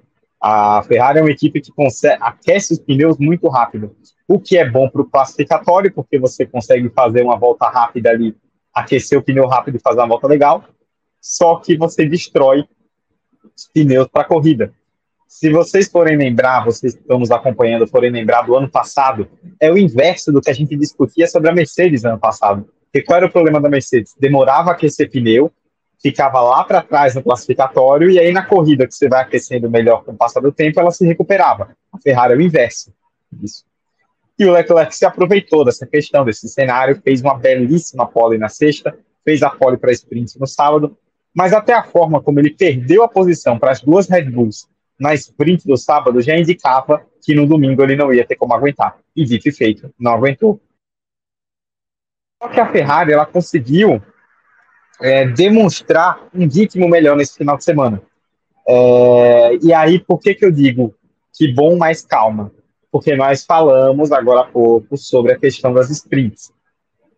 O domingo, especialmente o domingo, foi um dia de temperaturas mais baixas, em uma corrida que já seria de temperaturas mais baixas né, todo final de semana por conta da diferença de época em relação aos últimos anos. O domingo foi um dia realmente mais frio. E com isso, o desgaste de pneus não foi tão acentuado. Por isso que a Ferrari conseguiu se manter bem. Diz que a Ferrari colocou o Leclerc em terceiro, depois que ele perdeu as posições para a Red Bull, e o Sainz em quinto, um bom tempo à frente do Hamilton, e se deu bem. O Sainz ficou um bom tempo à frente com o Hamilton próximo, inclusive abrindo o DRS, e o Hamilton não passou. O Sainz, até a própria transmissão da Sky lá no Reino Unido comentou, né, que até anotei que o conseguindo ter um grip melhor nos pneus, principalmente nos dianteiros, e estava ganhando tempo na saída de curva e com isso o Hamilton não conseguia se aproximar nas curvas e mesmo tendo DRS na reta não passava. É, o Leclerc até fez, vocês não lembrar, o Leclerc fez a volta mais rápida no final da corrida. Depois o Verstappen fez, aí o Russell tomou no fim, mas o Leclerc chegou a fazer a volta mais rápida. Só que a própria equipe, inclusive o Vasser, disseram depois, tipo, olha, ele fez a volta mais rápida porque ele teve uma toada de conservar pneus ao longo de toda a corrida e com isso pôde gastar um pouco mais no final falando tudo isso justamente para dizer que foi legal desempenho da Ferrari, a Ferrari foi a segunda força da, do, de Baku, e isso é muito positivo para a moral da equipe, mas calma, foi uma questão circunstancial da temperatura que fez com que eles gastassem menos pneu. Semana que vem, Miami, que promete ser quente, aí eu quero ver como. Aí eu já não consigo ver a Ferrari, mas serve para o anímico, para o psicológico, para você ter um final de semana legal e conseguir pensar, pô, dá para tirar alguma coisa daqui. Quanto à Mercedes, é, a Mercedes levou muitas atualizações, né? Não muitas, mas já levou algumas para Baku, né? Eles prometem vir com tudo novo mesmo para Imola. E foi uma, uma tônica, muita gente que esteve em Baku relatou, que equipes que levaram mais atualizações sofreram por conta do, do pouco tempo né, de treino. Foi só um treino livre, então elas acabaram sofrendo. A Alpine que eu diga, né, com o Ocon e o Gasly com 200 quebras ao longo do final de semana, né? Nunca, poucas vezes me lembro de ter sofrido tanto com confiabilidade que nem a Alpine. E a Alpine levou muita atualização. É, mas é, fato é que a Mercedes ela se embolou nessa questão, não conseguiu achar o acerto ideal. É, teve o problema do Russell no qualifying, né, no, da sexta, ele largou só em décimo primeiro. E o Hamilton na corrida acabou sendo. Porque ele parou antes do safety car e caiu para décimo, né, depois da, que os outros pilotos pararam. Mas aí ressaltar que o Hamilton ele ainda mantém o nível, né? É impressionante. Ele arranca de um jeito muito espetacular ele ficou um bom tempo ali preso atrás do Sainz, mas muito também por mérito do Sainz. Mas o Hamilton fez uma ótima corrida de recuperação, passou inclusive o próprio Russell em determinado momento. Mas acho que fica a questão para Mercedes, Maurício, de que acho que por ser a Mercedes, pelos muitos títulos que elas conquistaram, a gente às vezes cria uma expectativa que não vai se concretizar. Porque toda hora a Mercedes apresenta uma corrida boa e a gente fala, opa, agora a Mercedes vai. A, a Mercedes foi muito bem na Austrália, a gente, ó, e todo mundo, ó, agora a Mercedes melhorou, segunda força. Será que ele encosta na Red Bull? São melhoras circunstanciais. Em um ou outro momento vai acontecer, mas que no geral não estão se provando. A Mercedes está batendo cabeça. A Mercedes já trouxe atualizações para Baku e vai trazer um carro novo para. Não, é, não é outro carro, é o mesmo com adaptações, mas um conceito novo para Imola peraí, passou o ano passado inteiro num conceito que ninguém sabia se ia dar certo, se ia dar errado, bateu o pé falando que ia dar certo, insistiu para esse ano, e aí na sexta a corrida vai mudar? Mercedes está perdida. E fica nessa. Algum faz várias corridas ruins, aí uma hora faz uma corrida boa, opa, agora vai. Não vai, gente. Eu acho honestamente muito difícil que a Mercedes se recupere esse ano, e a tendência é essa, que seja como ano passado. Uma montanha russa, ele faz uma corrida boa, ruim, uma boa, uma ruim, a depender de cada circunstância que o campeonato coloca. E Beatriz, como é que você viu a, o fim de semana de Mercedes e de Ferrari, que foram aí é, em papéis um pouco invertidos nesse fim de semana, né? A Ferrari aparecendo bem positivamente em comparação às corridas anteriores, a Mercedes já tendo que remar bastante para conseguir alguma coisa. É. Bom, a Ferrari, vou fazer igual a Edu, começar com quem foi melhor. A Ferrari, ela foi bem com o Leclerc. É, o Carlos Sainz, ele segue perdido. É, é uma discrepância muito grande entre ele e o Leclerc, mas a sensação que, que, eu, que eu tenho vendo o Sainz correr é realmente que está perdido com esse carro da, da Ferrari. Não sei se é o carro que favorece mais o estilo de pilotagem do Leclerc, essa possibilidade. Nesse final de semana mesmo, o Visser deu uma entrevista falando que ele quer montar um time para fazer o Leclerc campeão. Então, isso a gente já, já sabe que era assim e tende a, a, a continuar de forma mais eficaz, se os planos saírem certos, de que a equipe siga ali trabalhando em prol do Leclerc, né? Beneficiando ele dentro da equipe. Que é normal, toda equipe, quase toda equipe tem o seu primeiro piloto e faz isso. Agradando os fãs ou não. E aí o Leclerc consegue duas poles, vai para o pódio pela primeira vez na temporada. E agora dá para dizer que o Leclerc finalmente estreou, porque até então o Leclerc vinha numa sequência horrível, é, abandonos, enfim, não conseguiu, não conseguiu engrenar. E nesse final de semana é, otimiza seus pontos. A sprint foi fundamental para ele conseguir dar esse salto no campeonato e conseguir bons pontos para brigar ali na parte de cima da tabela que ele não estava aparecendo ainda. É, mas o Sainz bem apagado novamente. E aí a, a Mercedes eu achei curioso porque, Bom, ali na sprint a gente teve aquele embate do Russell com o Leclerc, com o Leclerc não, com o Verstappen, perdão, que gerou ali no, no incidente que avariou o carro do, do Verstappen. É, o Russell é um cara muito. que tem um estilo de pilotagem mais agressivo, é um cara que ele parte para tudo ou nada e é um cara que não tem nada a perder. Então, para ele é bom fazer esse, esse, tipo de coisa, porque às vezes ele aparece bem e aí acontece de, de entrar numa briga ali é, que acaba fazendo aquele ponto ir bem. Uma coisa que eu achei curiosa é que ele não estava muito bem com o acerto do carro, com essas atualizações que a Mercedes trouxe, e pediu para andar com o mesmo setup que o, é, com acerto igual ao do Hamilton. E ele odiou, porque o estilo de pilotagem é totalmente diferente, ele não conseguiu lidar com esse, com esse setup, então é, ele, ele, aparentemente não vai querer mais copiar o setup do Hamilton para poder correr, porque não, não se deu bem com esse tipo de, de atualização. E curioso, assim, se a gente for ver com parada da temporada passada, é que o Hamilton chegou na sua pior posição de, de, de corrida nesse ano, né? Que ele terminou em sexto lugar. E mesmo assim ele está em quarto, em quarto lugar no, no campeonato. Ano passado repetimos muito isso, que o Hamilton ele andava muito atrás do Russell, não só por méritos do Russell, mas porque o Hamilton também testava muitas coisas durante as corridas que o Russell não estava testando. O Russell tinha mais liberdade realmente para ver ritmo de corrida, enquanto o, o Hamilton tentava acertar o carro. E aí, nessa temporada, a gente já vê que o, que o Hamilton está conseguindo ser mais constante.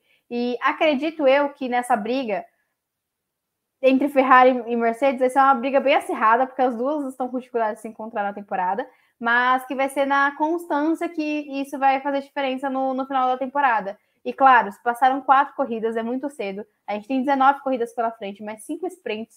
Então, é, fica difícil afirmar qualquer coisa já de imediato. Mas pelo começo da temporada, a gente pode esperar que a Mercedes ela tenha vantagem, não porque está com super carro, porque para mim as duas equipes estão perdidas, não é só a Mercedes. A Mercedes é porque vem com um conceito mais falho do que a Ferrari. Mas nesse quesito de constância, a, a Mercedes começa o ano na frente da Ferrari. Como eu acabei de falar, o Leclerc estreou na temporada agora no Azerbaijão e, e, a Mercedes já vem pontuando com mais frequência. Então, isso pode ser determinante para a gente saber quem vai ser a segunda colocada do campeonato. Falar de segunda força, colocar algo tão extremista, eu acho demais. Mas acho que vai ser no detalhe. Talvez essa seja a competição que chegue para dar algum ânimo na temporada.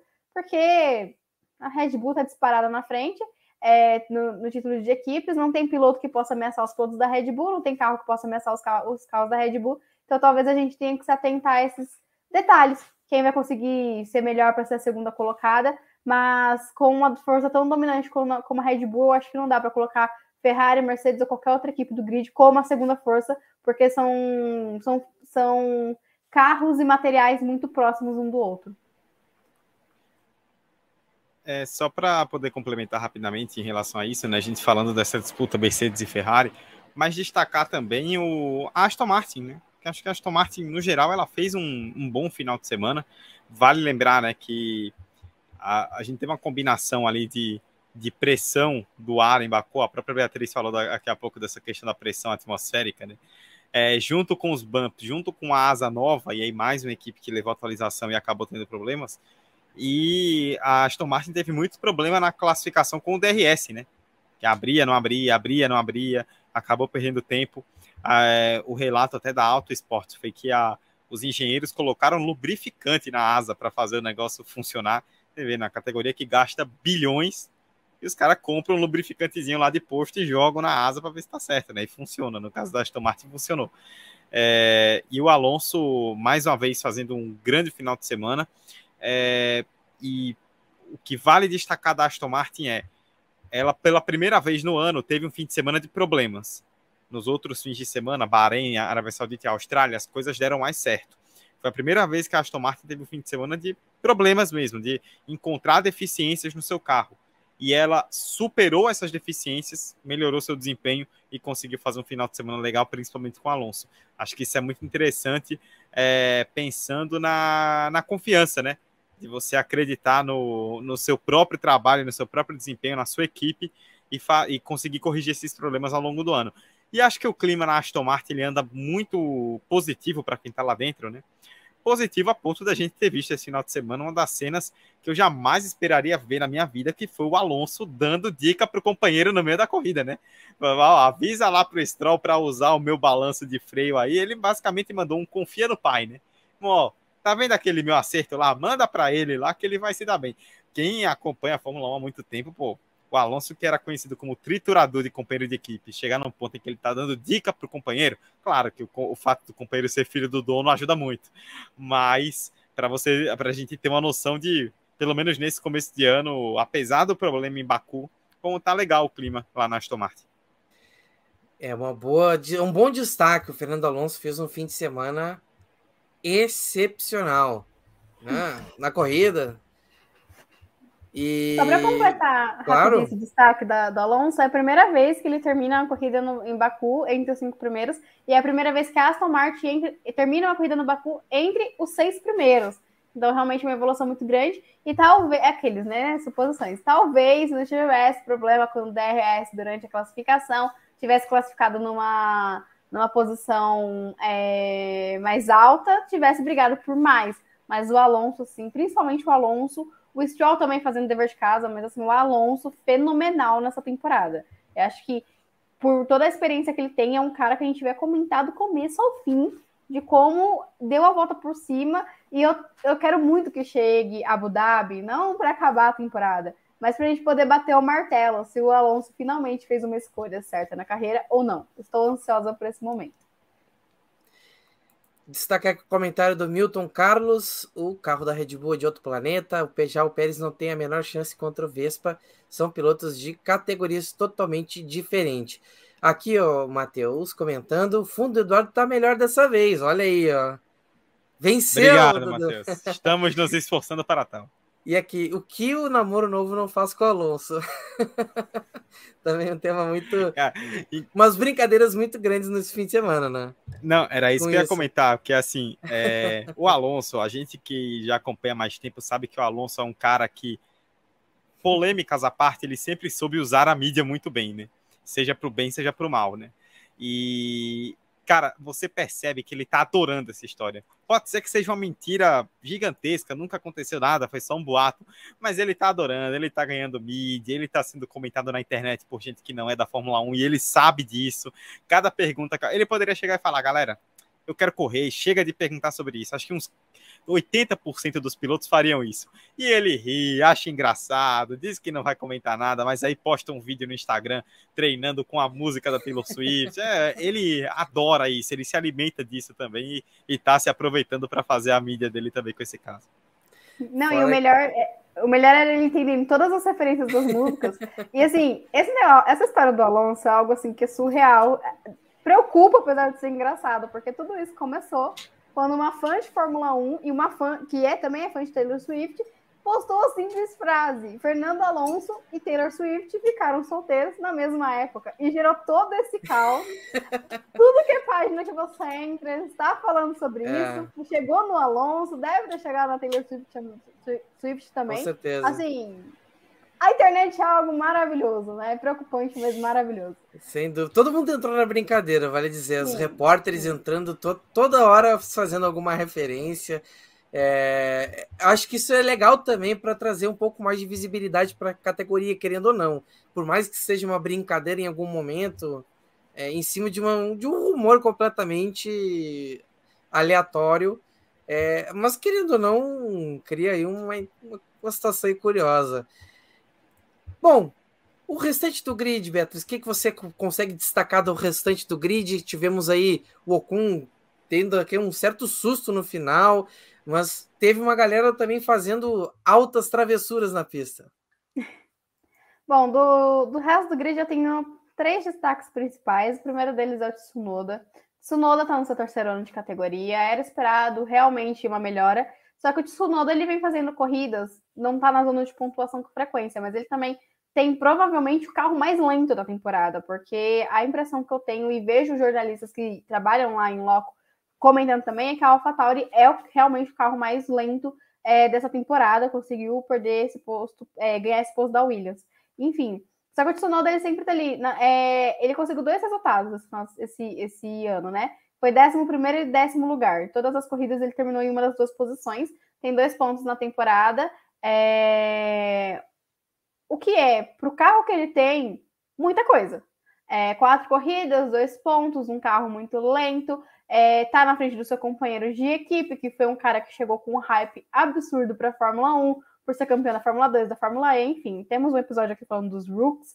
Nossas opiniões sobre De Vries está lá. De Vries, inclusive, que bateu esse final de semana, que vem, assim, cada dia mais se provando desesperado para estar na Fórmula 1 e não preparado para estar na Fórmula 1. Mas o Tsunoda realmente merece o todo os parabéns, né? Pela, pela sua atuação até aqui, classificou bem para a corrida de domingo, enfim. E o outro destaque é a Alpine, só que assim, é um destaque totalmente contrário do Tsunoda, seu, seu elogio de Tsunoda, veio criticar a Alpine. A Alpine ela teve problemas logo no treino livre e trouxe um pacote de atualizações muito grande, como o Edu já citou. E aí não pôde testar, e só teve um treino livre, então deu tudo errado para a Alpine. É, tentou se recuperar com o Ocon, o Ocon largando do pit lane, enfim. Tentou se recuperar com o Ocon, no, o, o, Ocon, inclusive, mestre no desgaste de pneus, porque é a segunda vez que o Ocon vai uma corrida inteira com o mesmo composto. E aí algumas pessoas podem se perguntar, por que não foi direto e não parou? A punição é tão grande assim? Enfim, para esse tipo de caso, no qual os pilotos, é, caso o piloto não pare, é obrigatório que ele use os dois compostos, a não ser que chova, porque vai usar o pneu de chuva. Enfim, mas é obrigatório usar pelo menos dois compostos durante a corrida. É, se não usa, toma 30 segundos de punição, que é maior do que o tempo de qualquer pit stop na temporada. É, então não seria benéfico, ele seria punido de qualquer jeito, e totalmente irresponsável por parte da FIA liberar o, o pessoal para organizar o pódio, os fotógrafos, todo mundo que, que, participa daquele momento, quando a corrida não tinha acabado e todo mundo sabia. É, parece que foi um apagão generalizado, porque todo mundo sabia que o Ocon não tinha ido para os boxes. E aí, é, mais um momento de Liane Serrazoli, estava escutando ela falar que o narrador do que fica no autódromo, né, narrando a corrida, ele tentou avisar, tipo, gente, o Ocon tá entrando nos boxes, mas o pessoal tava cada um fazendo o seu trabalho e não se atentou. E também a própria Juliane Serrazoli falou que depois os comissários da FIA foram se desculpar com os fotógrafos porque colocaram a vida deles em risco. Claro que os fotógrafos sabiam que o Ocon estava entrando, mas a partir do momento que os comissários liberam, eles entendem que a pista está segura para exercer o trabalho deles. Não é a primeira vez. E assim, é um erro juvenil que aconteceu, tanto que a FIA teve que investigar seus próprios comissários por conta desse erro. E para fechar, a Williams, que classificou bem com, com o álbum, tinha um ritmo interessante na sexta-feira, mas acabou ficando de fora dos pontos porque o álbum teve um toque com o Piastri ali na largada, e aí os dois tiveram um desempenho ruim porque ficaram com os carros danificados, mas mostrando aí que a Williams é com certeza uma equipe que tenta brigar ali, corrida após corrida por um, dois pontos, que já é uma baita evolução se pensarmos no ano passado, nas últimas temporadas no geral da Williams. Acho que do meio e do final do pelotão, esse é o meu destaque da semana. E do, do seu destaque para o restante do grid, o pessoal que ficou na disputa por pontos. Antes de falar do, dos destaques técnicos, né, Maurício? Acho que a gente, a Beatriz já citou e tem, tem que bater nisso também que foi essa bizarrice com o Ocon no final, que quase deu um BO colossal, né, ali. É, a própria Beatriz citou a informação da Serrazoli, né, de que o narrador do autódromo estava falando sobre isso. O Ted Kravitz, que é o repórter da Sky Sports, eu estava assistindo pela F1 TV na transmissão da Sky, e já na penúltima volta ele começou a falar, ó, galera, tem, ele interrompeu o narrador, o David Croft, e começou a falar, ó, galera, tem um pessoal aqui já entrando, os fotógrafos, a turma ali para fazer fotos, só que o Ocon ainda não parou, o Ocon vai entrar senão ele vai ser punido. E aí ele, ele tá relatando o caso, porque a imagem não tá aparecendo, né? Eles têm acesso à imagem, né? O repórter tem acesso à imagem, mas ele viu, ele viu que não tava aparecendo, então foi relatando e de repente apareceu. O Ocon lá com tudo, né? Entrando e, e freando, né? E os fotógrafos desviando. A, a FIA, ela se posicionou até de uma forma dura, né? Falando que nunca mais, isso nunca mais vai acontecer, chamou todo mundo para conversar e tal, que não pode, é inadmissível. Que bom, mas ano passado isso aconteceu. Né? É, a gente comentou aqui, inclusive, na época, no GP da Austrália, o álbum teve aquela estratégia maluca de só parar na última volta que deu certo. E ele entrou no box na última volta e tinha mecânico cruzando o, o pit lane.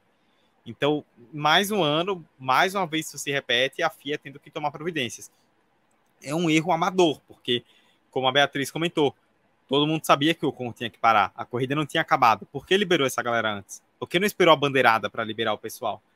E o erro é total de quem liberou. Os fotógrafos não têm culpa nenhuma. Eles foram colocados ali. O erro é de quem liberou. E a FIA, mais uma vez, um erro bizarro da FIA, né? A gente vai perdendo as contas de quantos erros bizarros a FIA tem cometido. E mais uma vez, esse para conta que poderia ter sido muito pior. É, até a questão ali do Ocon foi mais o susto, né? Porque ele tem que reduzir a velocidade para entrar no box. Os fotógrafos não estavam colados na entrada do box. Então deu tempo para todo mundo desviar de qualquer forma, é uma situação que ninguém pode se colocar e a FIA tem que rever isso urgentemente. Quanto à, parte do, dos destaques técnicos, né, digamos assim, eu queria pontuar positivamente a McLaren. A McLaren, ela vale lembrar, a McLaren, ela, os relatos da imprensa europeia dizem que a McLaren percebeu no fim do ano passado que o carro desse ano não estava seguindo para um caminho ideal. Só que final do ano anterior, o carro está praticamente pronto. Então, até a própria McLaren lançou o carro, né? No lançamento, o André Stella falando: é, esse é o nosso carro, mas a gente foi mudar muita coisa. Já estava deixando muito claro que não era aquele carro. E o primeiro pacote grande de atualizações que a McLaren foi, prometeu viria agora para Baku. E melhorou. A McLaren teve um fim de semana mais digno, óbvio, a gente espera mais.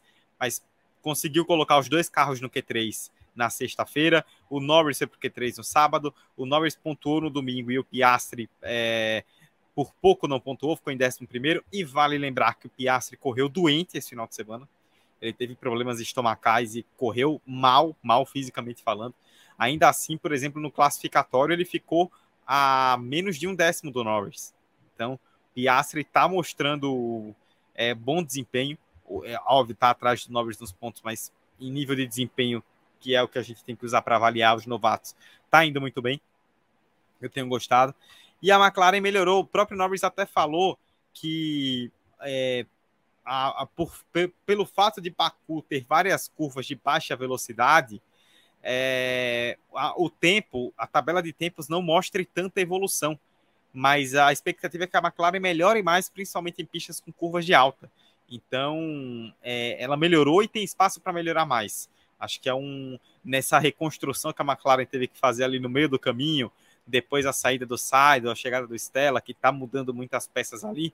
Acho que a McLaren deu um bom primeiro passo em Baku, conseguiu ser mais digna, conseguiu sair lá do fundão, conseguiu é, evitar, por exemplo, que foi a Arábia Saudita, que o Norris e o Piastri estavam brigando lá pelo 16 lugar. Agora a McLaren conseguiu ser mais digna e acho que isso é um passo importante. E citar como ponto negativo, né? Eu citei como positivo a McLaren, citar como negativo o De Vries, que assim é um começo de ano muito complicado. O De Vries bateu na sexta, bateu no domingo. É, para um piloto que não começou bem, já está começando a ser criticado, e a gente sabe como a Red Bull é, que nós comentamos até aqui, eu falei, olha, eu trouxe o histórico de pilotos da Toro Rosso, AlphaTauri, mostrando que eles costumam ficar pelo menos dois anos, para dizer que eu não concordo tanto com essa questão de que a Red Bull frita piloto. Mas a Red Bull é uma equipe que, se você não performa, ela não tem nenhum pudor em vir a público e dizer que você está mal. E isso acaba aumentando a pressão. Então, o De Vries ele tem que se cuidar. Porque até agora ele, ele vem, claro, são só quatro corridas de 23, mas ele faz um começo muito abaixo. É, até mesmo da expectativa, tipo, nós comentamos aqui no episódio dos novatos ah, o pessoal criou uma expectativa muito grande do De Vries por causa de Monza 2022. Nós concordamos nisso aqui. Apesar disso, a gente tinha alguma expectativa de que o De Vries fosse pelo menos andar à frente do Tsunoda. E sim, o Tsunoda evoluiu, a Beatriz elogiou e eu reforço o elogio, mas o De Vries começou o ano muito mal.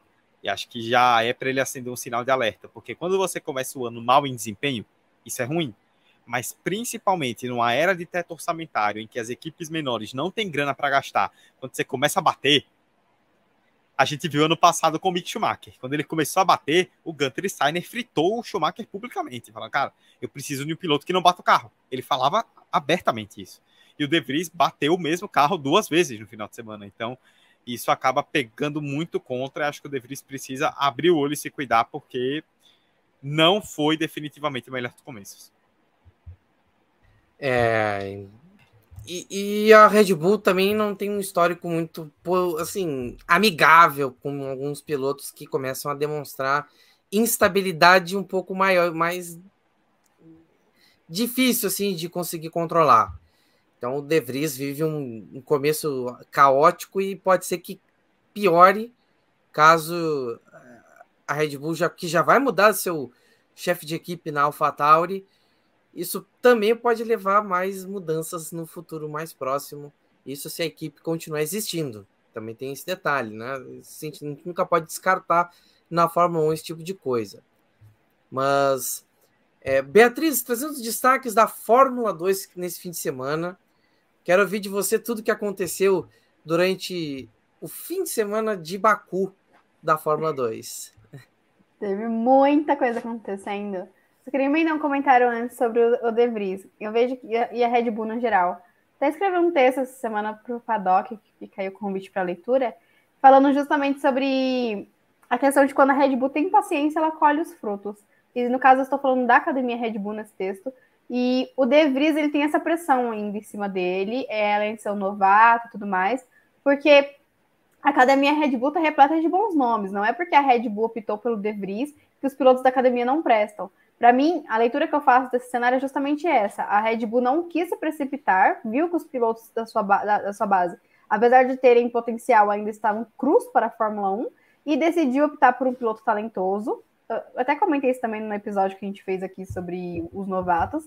Então, um piloto que é, tem experiência em outros carros de Fórmula, que é campeão de outras categorias, para dar tempo para os seus pilotos da base se prepararem. Prova disso é que o Liam Lawson está na Super Fórmula. A gente tem quatro pilotos da Red Bull, cinco pilotos, seis pilotos, não me recordo agora, da Red Bull na Fórmula 2 e pilotos de alto nível. O Ayuasa esse final de semana não apareceu, esqueceu que tinha corrida no Baku, esqueceu, mas está na baita temporada. Então, assim, é, é, de se ficar de olho, porque a Red Bull ela tem bons talentos da base que estão doidos para mostrar resultado e pouco a pouco estão mostrando. Para mim, principalmente, o principal adversário do, do, do De Vries nesse momento é o Liam Lawson, que não está nem na Fórmula 2, está na Super Fórmula. Então, o De Vries ele tem muito que se preocupar e esse começo de temporada é muito negativo para ele. Mas, falando de Fórmula 2, se teve um nome que brilhou esse final de semana, se teve uma torcida que pôde respirar, foi a da Ferrari porque Oliver Birman dominou todo o final de semana da Fórmula 2. Ele foi o piloto mais rápido no treino livre, foi o pole position, venceu a, sprint race com a volta mais rápida e venceu a corrida principal também. Ele ficou uma volta mais rápida, no caso, na Fiat Race, de conseguir um Grand Slam, mas é a primeira vez na história da Fórmula 2 que um piloto consegue tal feito de, de liderar todas as sessões da, do final de semana. O Birman ele teve uma recuperação gigantesca, colocou a Prema, né, ajudou a colocar a Prema no topo do campeonato de equipes. Ele chegou no, em Baku com três pontos e saiu de lá com 41 pontos, se colocando no quarto lugar do campeonato. O campeonato esse ano está extremamente acirrado. Como eu falei, a Prema volta à liderança aí depois de uma temporada passada tenebrosa. É, lidera o campeonato, a primeira equipe a chegar aí na pontuação nos três dígitos, 103 pontos nesse momento. O Frederic Veste, que é o outro piloto da, da Red, perdão, da Prema e é piloto Mercedes, é o vice-líder do campeonato com 62 pontos. É, vamos lá, a Sprint Race. A Sprint Race foi o momento mais caótico do final de semana, sem sombra de dúvidas. É, nós tivemos uma largada totalmente tenebrosa, para não se usar outra palavra. É, grid invertido, então o décimo colocado na classificação largou na pole, e esse piloto foi o Richard Verschoor. Do lado dele, o Zene Malone e o Vitor Martins vindo em terceiro. Vitor Martins, ele usou uma estratégia mais agressiva, tentou ultrapassar, se colocou no ponto que não dava para colocar dois carros, quem dirá três. Nisso, o Verschoor acabou levando a pior e foi para o muro. Perdeu o bico do carro, o Zene Malone passou por cima dos detritos e furou o pneu. Então a gente já tem uma largada daquelas. É, o Verschoor abandonou, o Malone tentou voltar quatro voltas atrás, mas não rolou também, abandonou posteriormente. Nisso, quem não tinha nada a ver com a história era o Dennis Hauger, que fez uma boa largada, aproveitou do caos, soube ultrapassar, liderou a prova quase toda.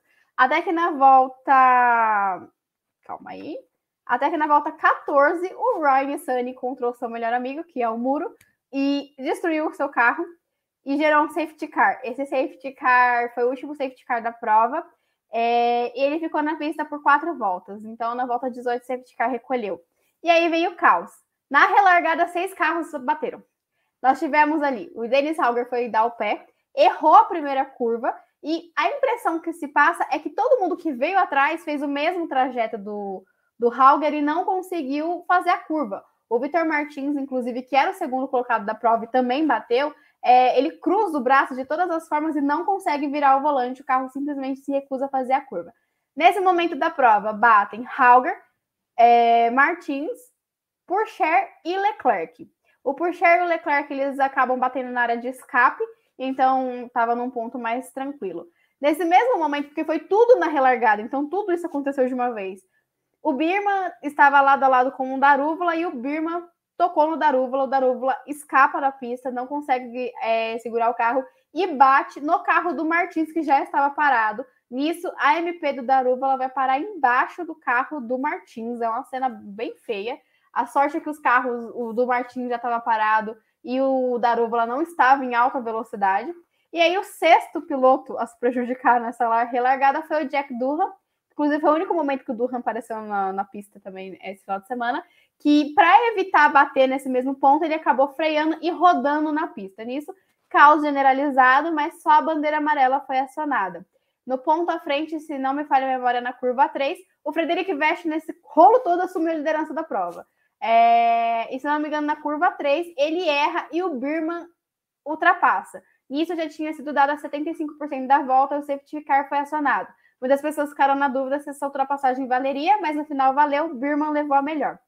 Quem também se deu muito bem com essa relargada foi o Enzo Fittipaldi. O Enzo Fittipaldi ele fez uma, um final de semana muito bom, ele foi o segundo colocado na classificação, ele só não pegou a pole porque o vácuo é muito importante em Baku e ele acabou dando vácuo para o Oliver Birman. Inclusive, voltando um pouco na classificação, o Birman bateu na classificação. O carro dele estava todo torto, suspen... o, o, volante literalmente torto, a suspensão toda errada, e ele conseguiu fazer a volta mais rápida em seu pole position justamente porque se aproveitou do vácuo no carro do, do carro do Enzo Fittipaldi que estava à frente.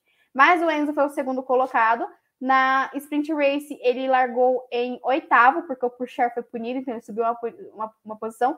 E o, o Taporcher não, perdão. O Enzo Fittipaldi, ele foi perdendo posições ao longo da prova. Ele fez uma largada muito ruim e não dá mais para culpar a Carly, igual estavam fazendo no começo da temporada, porque o carro estava muito rápido. É prova disso que ele foi o segundo colocado na classificação. E o, o Enzo só terminou na zona de pontuação na primeira corrida porque seis carros abandonaram a frente dele. Então, um cara que larga na zona de pontuação da sprint race e não, com um carro rápido não, não pode fazer uma dessas. Inclusive, se não tivesse perdido tantas posições, teriam terminado no pódio, estaria muito melhor na, na classificação agora. Porém, os erros foram otimizados para a corrida de domingo e ele acabou perdendo posições ali é, durante a parada, porque no domingo tem uma parada obrigatória. E o Enzo foi simplesmente genial para recuperar o segundo lugar é, em cima do Purcher. E foi até engraçado no final da corrida, porque ele não sabia que posição ele estava, e aí o engenheiro da Carla achou que ele estava brincando, e ele, tipo, eu não sei, eu terminei em quinto, sexto, segundo, aí o engenheiro parabeniza ele, primeiro pódio do Enzo nessa temporada. E para fechar os destaques da Fórmula 2, Theo Pourchaire volta à liderança, é o líder com 65 pontos, é, ele não venceu no final de semana, mas ele conseguiu terminar a Fiat Race em terceiro lugar, é, nessa etapa, deu para sentir que o Pourchaire chegou muito mais maduro, muito mais centrado. Ele poderia ter dado uma de Tal Pourchaire, feito o que ele sabe fazer de melhor, que é bater nos outros, é, em dois momentos na Factory Race, e ele tirou o pé, claramente, porque ele sabia que ele levaria pior, ele tem muito mais a perder. Então ele foi inteligente, soube otimizar o resultado, foi o terceiro colocado na corrida. É... E aí o Vitor Martins, que é da arte, companheiro de equipe do Pourchaire, foi desclassificado da corrida principal pela primeira vez, ele pontuou numa corrida longa da Fórmula 2 e foi desclassificado porque a prancha do seu carro estava montada errada, porque infelizmente o Martins corre pela arte e é isso que a arte faz com seus pilotos. Mas muito triste porque o Martins fez uma corrida muito boa, uma corrida muito segura, e como eu disse, essa é a primeira vez que ele ia pontuar e fazer bons pontos em uma corrida principal da Fórmula 2, mas não foi dessa vez. Depois de tantos abandonos e erros, mais um, uma desclassificação para conta do Martins, que chega para a temporada extremamente azarado. A Fórmula 2 volta agora em Imola, né? Para a sequência Imola, Mônaco e Espanha. Mas é, em, na semana que vem tem testes em Barcelona, os últimos testes da temporada, para poder se preparar para a temporada europeia da categoria. Cara, Beatriz, alguém investiga o que botaram na água da Beatriz hoje, entendeu? o, o que o, o Nissani fez o que sabe de. O, o Nissani conheceu seu melhor amigo Muro, o Poché fez o que sabe de melhor bater nos outros, a Beatriz chegou sem pena hoje para os moleques da Fórmula 2. Ai, o pessoal que compra o paddock já tá acostumado. Voltou com tudo, né? Tinha que ter alguma coisa de diferente para agitar um pouco, né? Pelo menos em algum momento a Baku trouxe emoção. Sim. Eu queria fazer um último adendo, mas não é sobre a Fórmula 2. E isso é totalmente contra a Liberty, que eu vou falar agora. Porque esse final de semana nós tivemos a estreia da F1 Academy. F1 Academy, a sucessora da W Series, categoria feminina da FIA, aquele hype inteiro. Estreou esse final de semana, a gente não teve transmissão. A gente não. Assim, tem campeonatos de kart que passam no YouTube, a gente não teve transmissão de uma categoria da FIA, que tem todo o suporte da Liberty também. Então, nem o live time funcionou direito esse final de semana. O que sabemos foram coisas muito supérfluas que foram postadas em redes sociais e não teremos transmissão da temporada. A única, o único resquício de esperança de se ver uma corrida é no final da temporada, que é em Austin, mas não é nada confirmado, porque vai ser evento de apoio da Fórmula 1. Mas Marta Garcia ganhou as duas primeiras corridas, a primeira e a terceira corrida do final de semana, que são as corridas que valem mais pontos, e a Amina Alkbase venceu a segunda corrida. Como foi? O que aconteceu? Ah, o monte de carro foi desclassificado? Não sabemos o porquê nem como, porque não teve transmissão, porque fizeram um hype inteiro para a gente não poder assistir as corridas. Então, para encerrar, é isso. Dudu, suas considerações finais. Bom, Maurício, primeiro agradecer a todo mundo aí que uma turma que comentou no chat, pessoal que nos acompanhou aqui ao vivo, a turma que nos ouve durante a semana, né? Sempre bom ter a audiência e o carinho de vocês. A gente sempre tem um pessoal que está aí comentando, participando a cada semana e é muito legal estar tá interagindo com vocês aqui. É, não foi o melhor dos finais de semana, muito pelo contrário, foi uma corrida muito modorrenta, muito ruim de se assistir, mas o que eu digo é calma.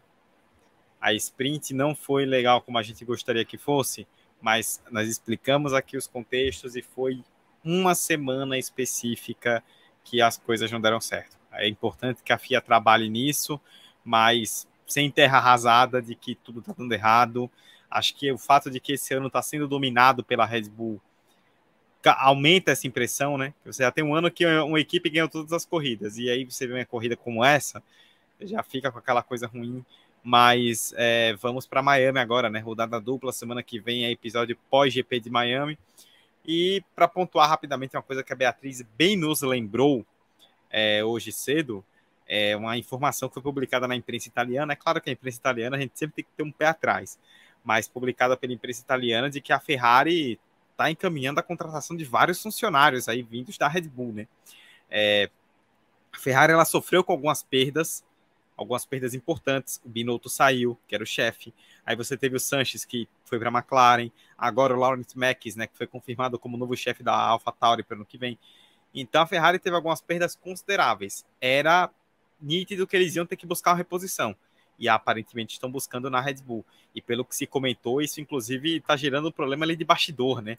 Que o Christian Horner não gostou muito, é, isso tem, envolve até a, o timing do Alonso do Laurent Max, então é, a ver os próximos passos, mas a gente tem visto a Mercedes perdeu peças importantes, inclusive para a Red Bull nos últimos anos, e a Mercedes caiu. A Aston Martin reforçou bem o seu corpo técnico e a Aston Martin subiu a gente tem visto que perder peças, ganhar peças hoje de bastidor, peças técnicas né, que ajudem no trabalho técnico, é algo extremamente importante e fundamental para a equipe crescer. E a Ferrari, que teve algumas perdas, se for verdade realmente, se esse for o caso, está observando isso, mas a ver como se mexerão as peças deste xadrez nas próximas semanas. Beatriz, eu quero ouvir você com as suas considerações finais. Bom, quarta corrida do ano, a gente já tem bastante movimentação de bastidor até esse momento. É algo que não é muito comum, mas é o que o Edu bem ressalta. As equipes precisam se reforçar e o reforço vai muito além dos dois pilotos, né? Então, a gente, por isso que a gente percebe, e parece que o Visser vem para cumprir a sua promessa. Se vai conseguir também é outra história, mas essa renovação da Ferrari parece cada dia mais certa. Já vimos algumas mudanças nesse começo de temporada. No mais, GP de Miami sem marina falsa dessa vez, né? Porque vai ter água dessa vez na marina fake de Miami. E esperar o que vai acontecer. É, Miami ano passado não foi das melhores corridas, mas era a primeira corrida no circuito. Então vamos ver se vão ter melhoras, principalmente na questão do asfalto, que foi um problema na, te na temporada passada. É, e sinceramente, da sequência de corridas que teremos aqui até a Espanha, né? Miami, Imola, Mônaco e Espanha, a que mais me dá, me dá esperança de ser uma corrida boa é Miami. Por incrível que pareça, porque as outras pistas não acredito que vão render muita emoção e Miami ainda é um território mais desconhecido. No mais, agradecer a todo mundo que participou aqui no chat, que vai escutar o episódio nos agregadores. E na semana que vem a gente está de volta para falar das emoções ou não emoções do GP de Miami. É, a gente volta na próxima semana para, obviamente, destacar o Grande Prêmio de Miami, entre outros destaques da Fórmula 1. Mais uma vez, Agradecer a você que nos segue no arroba do Pitch ao Grid, lá no Instagram e também no Twitter. E você também segue o arroba Paddock F2 para saber tudo da Fórmula 2. Então, a gente se vê na próxima semana com mais Fórmula 1 aqui no do Pitch ao Grid. Uma boa noite a você que nos acompanha ao vivo, a você que está no agregador de podcast. Semana que vem tem mais. Até a próxima. Tchau, tchau.